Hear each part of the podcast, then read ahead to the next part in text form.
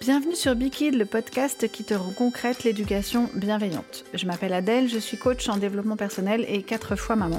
J'ai mis plusieurs années à comprendre pourquoi en France c'est si difficile de mettre en place une éducation démocratique et sans violence. Comme toi, peut-être, j'ai été tiraillée entre la peur de l'enfant tyran et le stress de l'heure grillée de cerveau à force de cris et de punitions. Sans parler du temps qui te manque cruellement, de tes réservoirs que tu ne remplis jamais et des injonctions aux parents parfaits qu'on te matraque de dégommer, mais surtout sans te dire comment. La mission que je me suis donnée à travers ce podcast, c'est de t'apporter une vision de l'éducation bienveillante dans la vraie vie. Je te parlerai de situations concrètes tirées de mon quotidien ou du tien. Tu peux d'ailleurs utiliser SpeakPike pour me soumettre une question ou une situation qui serait compliquée pour toi. Et je te garantis que tu n'as pas besoin de punir, de crier, de menacer ou de mettre à l'écart ton enfant, et ceci quel que soit son âge.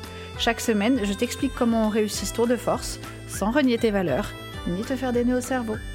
Est-ce que tu es prêt à kiffer ta vie de parent? Alors c'est parti pour l'épisode du jour.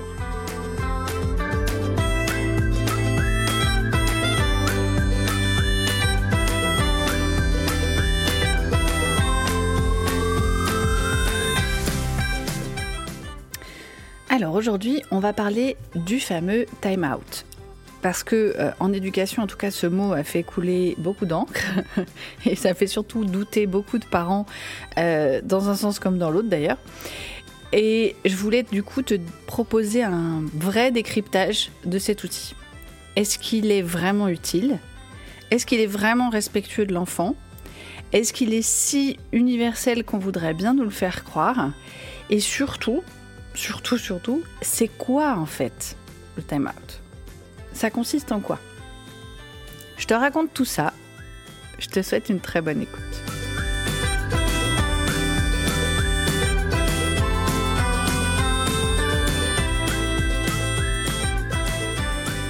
Alors, on va commencer par une définition du time out. Euh, la traduction du mot, même en anglais, c'est un petit peu tendancieux. Parce que si tu prends euh, le mot dans le milieu sportif, ça va vouloir dire temps mort. Et là, tu comprends bien de quoi on parle. Si je parle des sports collectifs, quel que soit le sport, le time out, c'est le temps mort où on se pose, on discute avec le coach, on arrête le jeu et on reprend après. Dans ce cas-là, on comprend bien de quoi on parle. Dans le milieu personnel et parental, même chez les anglophones, le mot se comprend comme une punition. Une punition ou une mise à l'écart, mais quand même, la plupart du temps, ça sonne comme vraiment l'idée d'une punition. Et le fait de ne pas le traduire ou de mal le traduire, ça porte à confusion. Moi, personnellement, j'utilise pas le mot time out, ou très peu. Quand je l'utilise, je le traduis tout de suite. Je l'explique en tout cas tout de suite. J'utiliserais plutôt le mot temps mort, parce que je trouve qu'il est beaucoup plus représentatif de euh, la technique qui a été euh, créée dans les années 60-70 et euh, la technique pédagogique du time out. Est-ce que c'est de là que viennent toutes ces confusions? J'en suis pas certaine, mais on va se laisser le bénéfice du doute. Maintenant, la définition et l'origine du time out. Le time out, c'est une technique de modification du comportement. Alors, petite parenthèse, ce n'est pas uniquement chez les enfants c'est une technique qu'on utilise aussi chez les adultes, notamment en entreprise. Et au départ, donc au départ, c'est euh, fin des années 60, début des années 70, il a été proposé surtout chez les enfants pour les enfants avec des déficits cognitifs, un retard ou un trouble mental. Et je te parle de déficit cognitif, on n'est même pas sur du trouble du déficit de l'attention, de l'hyperactivité simple. On est sur euh, des troubles du spectre autistique, des troubles d'opposition euh, cognée, des enfants fugueurs, enfin des choses un peu... Je ne dis pas qu'il ne faut pas l'utiliser sur tous les enfants, mais c'est important de savoir d'où on parle quand même. Ensuite, c'est quoi le time-out? C'est une brève période d'isolement qui vise à arrêter le cercle vicieux du modèle coercitif familial. Alors le modèle coercitif familial, qu'est-ce que c'est? C'est un concept qui a été explicité par Gerald Patterson et qui a compris que les comportements hostiles des enfants, donc là encore une fois on parle des enfants avec des troubles du comportement, hein, avaient tendance à renforcer l'hostilité des parents et l'hostilité des parents exacerbe les comportements des enfants. Donc ce qu'il entend par modèle coercitif familial, c'est tout simplement un cercle vicieux du chien qui se mord la queue. Et donc, dans ce cas-là, le time-out a été vraiment utilisé comme temps mort, c'est-à-dire stop. On arrête ce cercle vicieux et on essaie de trouver une autre solution. C'est un outil qui a été intégré à tous les programmes d'habileté des programmes pardon d'entraînement aux habiletés parentales, les programmes de type Triple P, Barclay, la méthode Casdin. Alors c'est énormément des programmes anglophones, beaucoup américains. Et ces programmes-là, ils ont effectivement fait l'objet d'un consensus scientifique, c'est-à-dire des études, mais aussi des méta-analyses. Alors une méta-analyse, je sais que j'ai peu l'habitude de parler d'études scientifiques parce que l'idée me dérange un petit peu, mais il faut quand même que je t'explique. Une méta-analyse, c'est l'analyse des études. C'est-à-dire qu'on a fait plein d'études sur plein de populations différentes et des cohortes assez grosses, donc des populations assez conséquentes. Et on va aller éplucher toutes ces études et faire ce qu'on appelle une méta-analyse, une analyse de ces études. Et c'est seulement une fois qu'on a fait ça, qu'on en est aux méta-analyses et si possible plusieurs méta-analyses, qu'on peut parler de consensus scientifique. C'est-à-dire qu'on peut même pas dire euh, si on fait ça, il va se passer ça.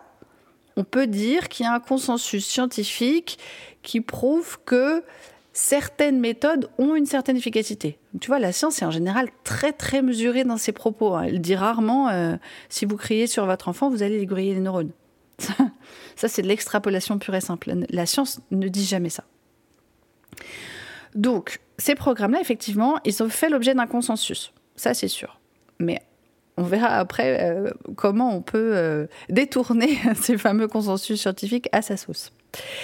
Donc, le time-out, c'est une technique d'extinction du comportement indésirable. Le but du time-out, c'est d'enlever le renforçateur. Alors, comme j'imagine que ça te paraît un peu euh, nébuleux ce que je te raconte, je vais te donner un exemple. Moi, j'utilise très très peu le time-out et je me suis rendu compte assez tard hein, que je l'utilisais en fait. Mais par exemple, ça m'arrive de l'utiliser euh, chez mon petit dernier qui a un trouble du déficit de l'attention, allez savoir euh, hein, les de cause à effet. Et notamment quand il joue aux jeux vidéo, quand il joue à la Switch, ça c'est arrivé maintenant de moins en moins, mais c'est arrivé qu'il s'énerve tellement que parfois il prenait la télécommande et il tapait sur la Switch, ou alors il tapait la Switch sur euh, le sol, euh, un truc dur, enfin bref. Il risquait de se faire mal, de tout casser. Et donc dans ces cas-là, enlever le renforçateur, c'est enlever la console.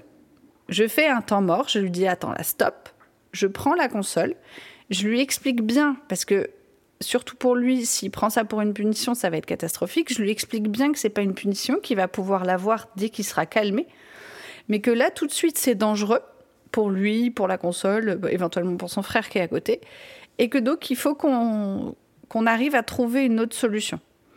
Et donc pendant ce temps de pause, euh, soit je le laisse un petit moment tout seul, je lui propose un câlin s'il a besoin, mais c'est rare qu'il en ait besoin. En général, il est plutôt très en colère.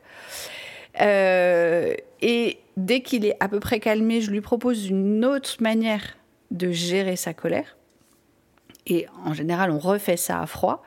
Mais ça peut durer deux, trois minutes, des fois quatre. Et puis des fois, j'en fais plusieurs. C'est-à-dire que je lui enlève la console.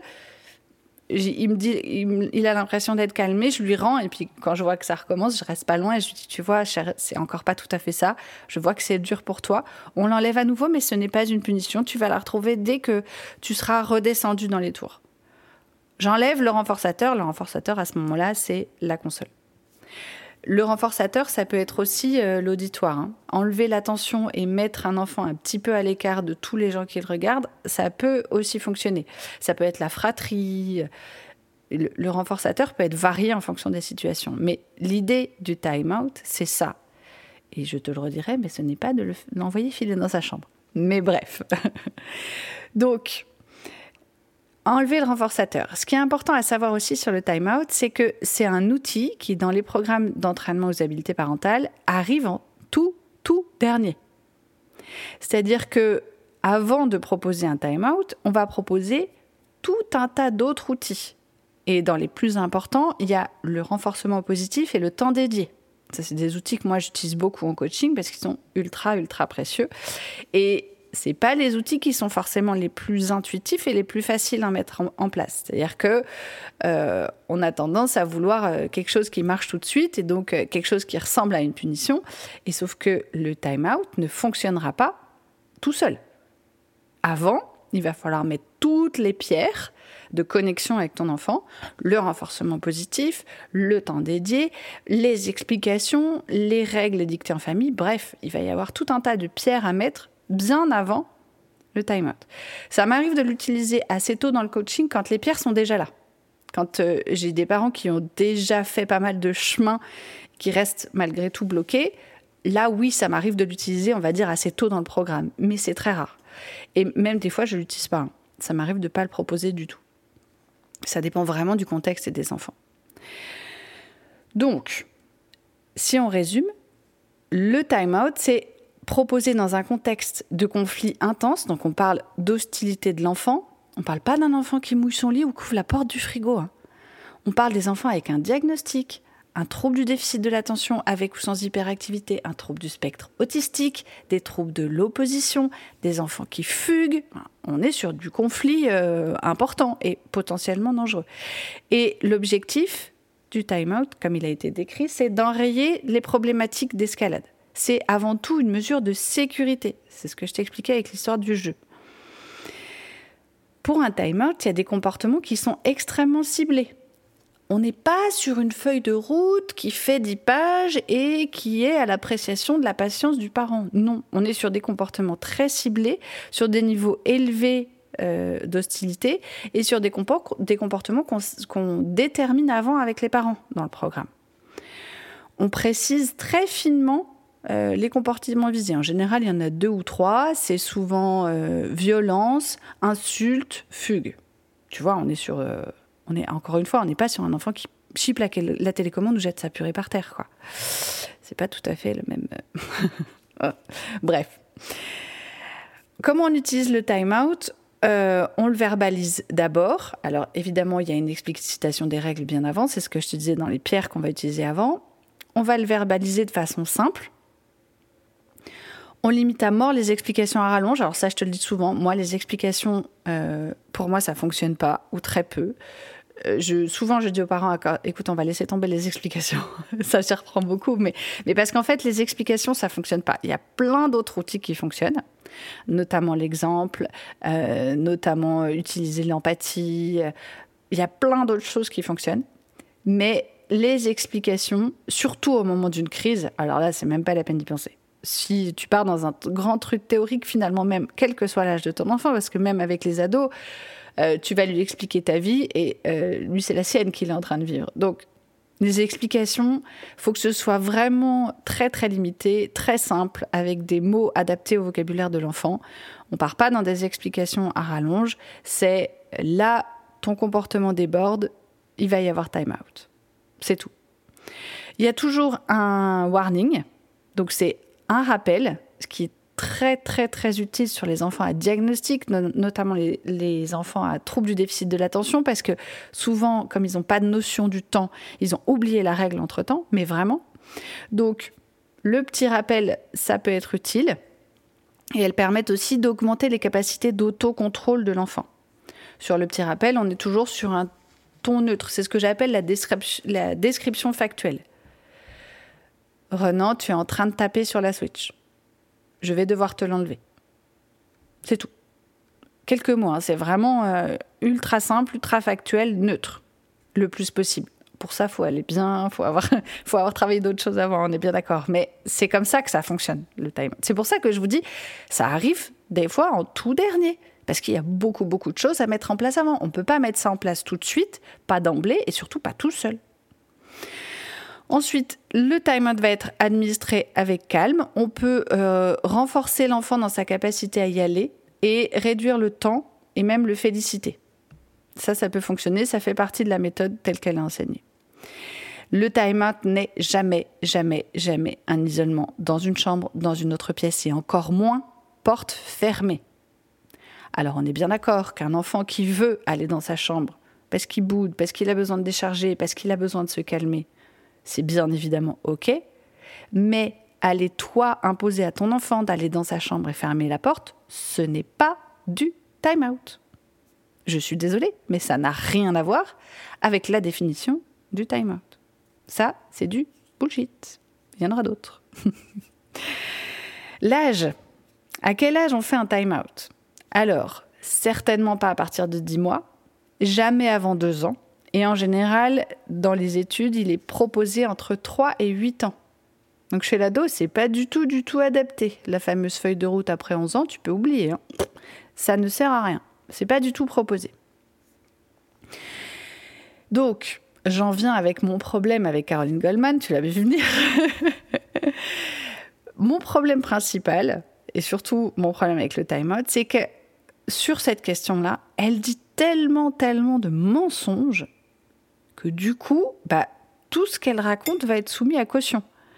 Même quand elle parle de son expérience en cabinet et même quand elle parle de son expérience avec ses enfants, parce qu'au final, on n'a pas de preuves.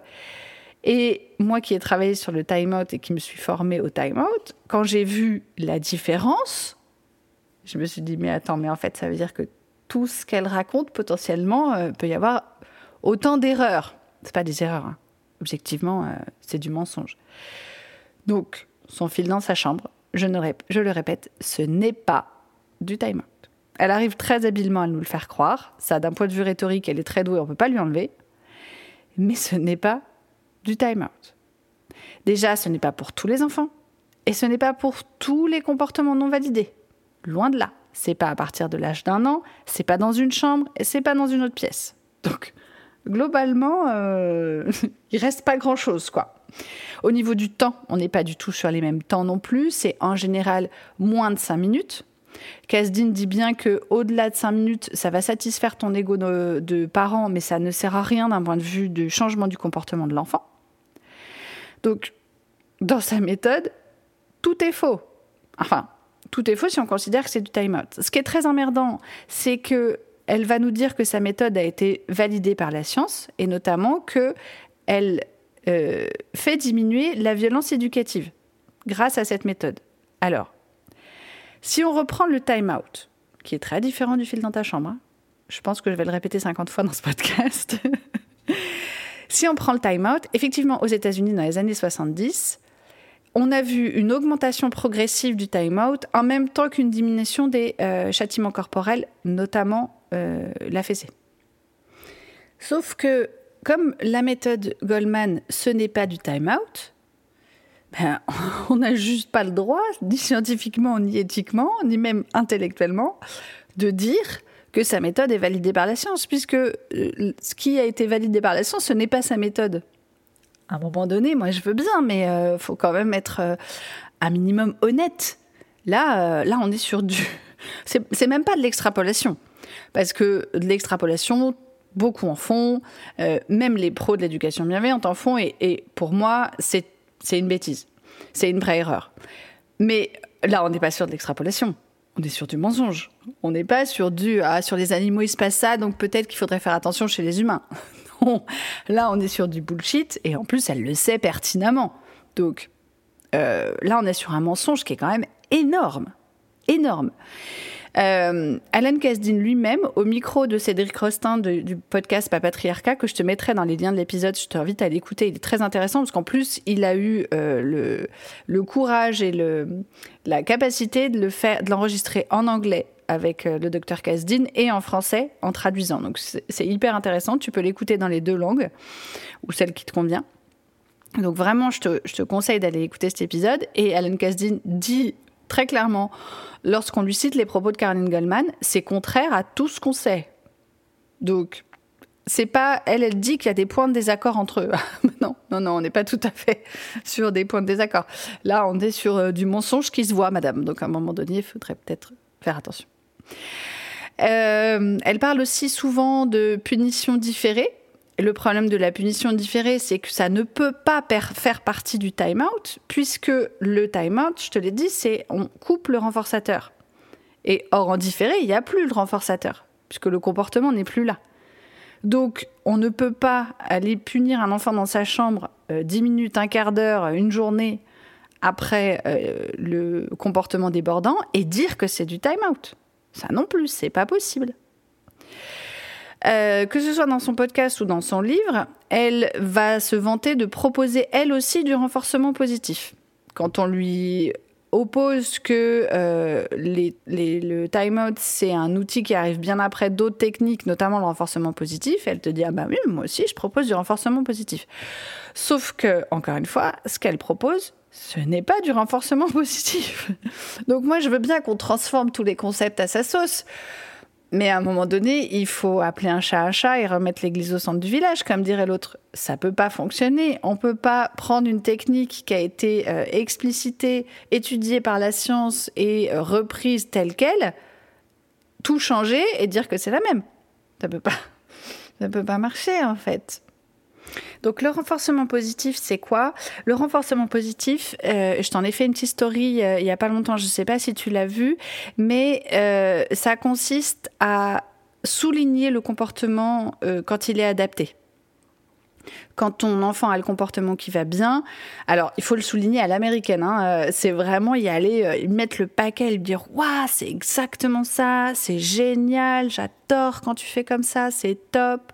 Tu peux même, avec des enfants qui sont un peu joueurs, aller euh, miser sur leur envie de gagner et faire des paris. Oh, je parie que tu n'es pas capable de faire ça tous les soirs. Ça, ça peut fonctionner hyper bien avec des enfants qui sont vraiment joueurs. Ça, c'est du renforcement positif. Et encore une fois, le renforcement positif ne fonctionne pas que euh, avec les enfants. Hein. Ça, marche avec l'être humain en général.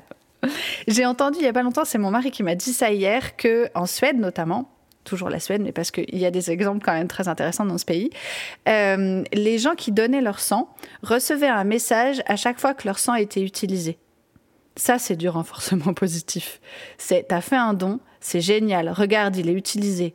Qu'est-ce que tu as envie de faire quand tu reçois ce message? Ah, bah De recommencer. le renforcement positif, c'est vraiment ça. Ça sert à ça à avoir envie de, recommencer. Quand tu es validé dans ton comportement, dans ce que tu as fait, bah, tu as envie d'y retourner, tu as envie de recommencer. Or, ce que propose notre cher Caroline Goldman, ce sont des ordres. Embrasse ta sœur, propose de l'aide, trouve une surprise pour maman. Ça, c'est pas du renforcement positif. C'est pas l'enfant fait quelque chose et je, le félicite, je le renforce, je lui montre à quel point c'est intéressant. C'est fais ci, fais ça. Ça n'a absolument rien à voir avec du renforcement positif. Certes, la formulation est positive. Elle n'est pas, c'est pas un ordre, enfin c'est pas un ordre négatif, c'est pas fais pas ci, fais pas ça. Mais enfin, ça change rien au fait que c'est un ordre. C'est pas parce que tu mets pas de négation que ce n'est plus un ordre. Hein. Faut encore une fois il y a des fois où je me dis c'est tellement gros, il n'y a pas que moi qui l'ai vu quand même. certes, il n'y a pas que moi qui l'ai vu, mais euh, je, une fois qu'on a mis le nez dedans, qu'on a mis le nez dans ces mensonges, on, voit, tous les autres et on fait oh waouh, c'est lunaire le truc. Mais c'est vrai qu'il il faut mettre le nez dedans. Hein. Moi, je, honnêtement, au départ, euh, je, je, me disais il y a quelque chose qui me dérange avec cette nana, mais je sais pas quoi. Et j'avais pas mis le doigt dessus avant d'aller creuser un peu. C'est quand, notamment quand je suis allée creuser ces histoires de time out et, et aussi quand j'ai écouté, je t'en reparlerai une autre fois, mais quand j'ai écouté son épisode sur le trouble du déficit de l'attention où là, là, je me suis dit, on a un level assez, euh, assez costaud. Mais je te ferai un décryptage de cet épisode à l'occasion, ça peut être intéressant. Donc, euh, je, elle est vraiment très très habile. Hein. Euh, il faut pas, il faut pas critiquer. donc, si je résume, mon problème principal avec Caroline Goldman, c'est qu'elle raconte beaucoup de mensonges et qu'elle arrive très habilement à faire croire au grand public, parce qu'elle elle est quand même sur grande écoute. Là, elle est passée tout cet été sur France Inter. Alors, c'est une, chaîne publique en plus que j'aime beaucoup, une chaîne de radio. Mais enfin, c'est pas possible de laisser parler une nana comme ça, de, la laisser dire ça au grand public, c'est pas possible. Donc elle arrive à faire passer tous ces mensonges pour des vérités, à les faire en plus passer pour des vérités euh, scientifiquement prouvées, ce qui est quand même fou quand il pense. Et moi, ce qui me gêne particulièrement avec elle, en dehors de son discours qui est quand même très psychanalytique, freudien et donc extrêmement misogyne, ça aussi, ça vaut le coup d'aller s'attacher à tous ces mots et à toutes ces expressions. Mais il y a des fois, tu pleures quoi. Vraiment, euh, c'est pas possible en 2023 d'avoir un discours pareil. Mais même euh, en dehors de ça, balancer autant de bullshit à des parents déjà bien démunis parfois, surtout parce que c'est quand même dans l'introduction, dans l'introduction pardon de son podcast, euh, quand on se targue d'aller réfuter des contre-vérités médiatiques. ça c'est quand même fort de café. C'est précisément tout ce qu'elle nous balance, des contre-vérités médiatiques. Bon, ça pour moi c'est grave. Alors, je l'ai déjà signalé à l'ARCOM. L'ARCOM, c'est euh, l'autorité de régulation de communication audiovisuelle et numérique. C'est l'ancien CSA, si tu veux. Si tu as envie de le faire, surtout n'hésite pas, plus on sera nombreux, plus ce sera efficace. Mais euh, je pense qu'on a déjà été nombreux à le faire, mais n'empêche qu'elle continue à sévir, en plus dans une chronique quotidienne, je te l'ai dit, notamment cet été. Et ça, moi, ça me pose un gros problème. Je ne peux pas rester sans rien faire et sans rien dire euh, à, son propos. Je, me sens obligée de faire ce que je peux à mon petit niveau sur mon petit podcast parce que euh, pour moi, vraiment, c'est pas possible. Donc, maintenant qu'on a dit ça, qu'est-ce qu'il en est du time-out du vrai? Donc, on va l'appeler temps mort. Ce sera plus simple. Moi, ça m'arrive de proposer des temps morts je préfère l'appeler comme ça. Je le propose avec parcimonie dans les contextes que j'ai cités et dans des situations extrêmement particulières. Dans 95% des cas, c'est du maintien de la sécurité. Si tu utilises le fil dans ta chambre de Caroline Goldman ou que tu l'as déjà utilisé, alors déjà, ça m'intéresse d'avoir ton retour parce qu'elle vend quand même un truc hyper efficace, que ce soit chez ses enfants ou en consultation. Sauf que moi, personnellement, parce que moi, j'ai été très autoritaire, notamment avec mes deux grands. Si tu veux avoir plus d'infos sur mon vécu de parents et mon changement de paradigme éducatif, je te raconte tout dans l'épisode 0. Mais donc, la punition, c'est quelque chose que j'ai beaucoup utilisé avec ma fille. Ça n'a eu aucun effet. Et c'est pas faute d'avoir multiplié la chose. Hein. Euh, on n'était pas sur du. Au bout de deux, trois punitions, ça fonctionne. Ah bah, tu parles, on était à 50, 70, je sais pas. Enfin, j'ai même une photo j'ai retrouvé l'autre jour une photo de ma fille punie. Donc, c'est te dire si euh, on a essayé. Ah bah ça n'a pas fonctionné du tout, du tout, du tout. Donc vraiment, euh, ça m'intéresse d'avoir ton retour de parents, si tu trouves que ça fonctionne et comment, parce que je, c'est-à-dire que honnêtement, ce, genre de procédé, ça a fonctionné avec mon grand, hein. mais moi j'ai dans l'idée que ça fonctionne pas avec tous les enfants. Clairement, avec mon dernier, ça aurait jamais fonctionné, mais mais donc vraiment, je suis, je, suis contente d'avoir ton retour. Ensuite, quoi qu'il en soit, clairement, ça fait pas de toi une mauvaise personne ni un mauvais parent. C'est pas moi qui vais te juger. D'une part, je te l'ai dit, je l'ai déjà fait.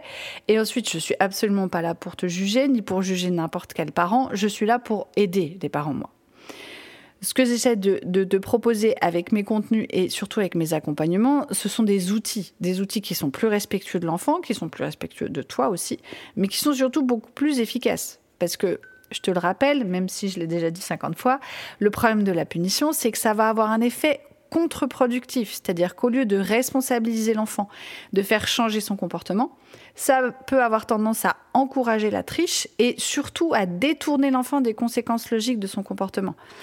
Je t'en ferai aussi un épisode. Moi, c'est un problème que j'ai beaucoup eu avec mon dernier qui tapait. Le problème, c'est que du coup, il était tout de suite effectivement mis à l'écart. Alors, pas dans sa chambre, hein, parce qu'on était à l'école, mais il était mis à l'écart sur un banc.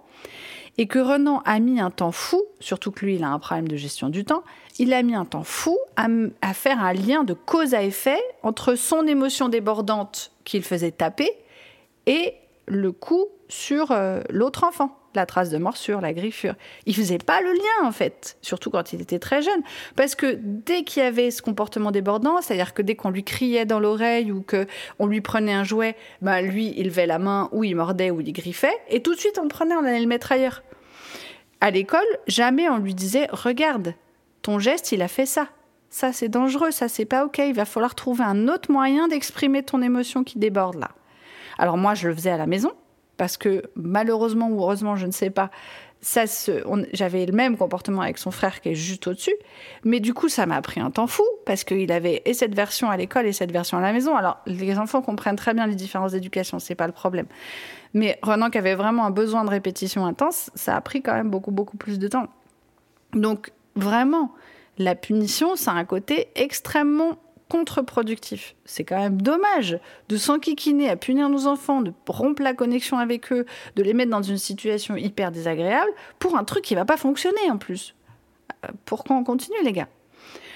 Moi, ce que j'ai envie de t'apporter, c'est de la légèreté déjà. Parce que c'est déjà beaucoup plus léger quand t'as pas besoin de punir. De l'efficacité surtout. Et principalement, mon, mon leitmotiv de tout le temps, c'est que tu retrouves de la connexion. De la connexion avec tes besoins, avec ceux de ton enfant et avec tes valeurs. Mais surtout, principalement de la connexion avec ton enfant, avec son être tout entier, avec sa personne, de la vraie connexion d'humain à humain. Parce que ça, ça change tout. Ça change tout notre paradigme éducatif, mais aussi ça change toute notre vie de parents et toute notre vie de famille. Et ça, pour moi, c'est vraiment primordial.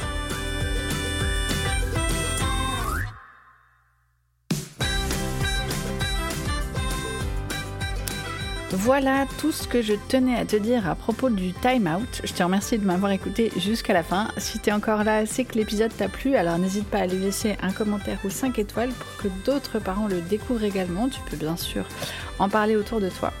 Tu vas pouvoir retrouver Bikid sur de nombreux réseaux sociaux. Alors sur les réseaux sociaux, je m'appelle B4Kid, fort en chiffre 4 en anglais. Pour avoir plus de contenu en lien avec la parentalité et le développement personnel, connaître mes accompagnements ou venir papoter avec moi, que tu sois d'accord ou non, je serai ravie d'en discuter. En attendant, je te retrouve la semaine prochaine pour un nouvel épisode. D'ici là, prends bien soin de toi et de tes kids. À bien vite!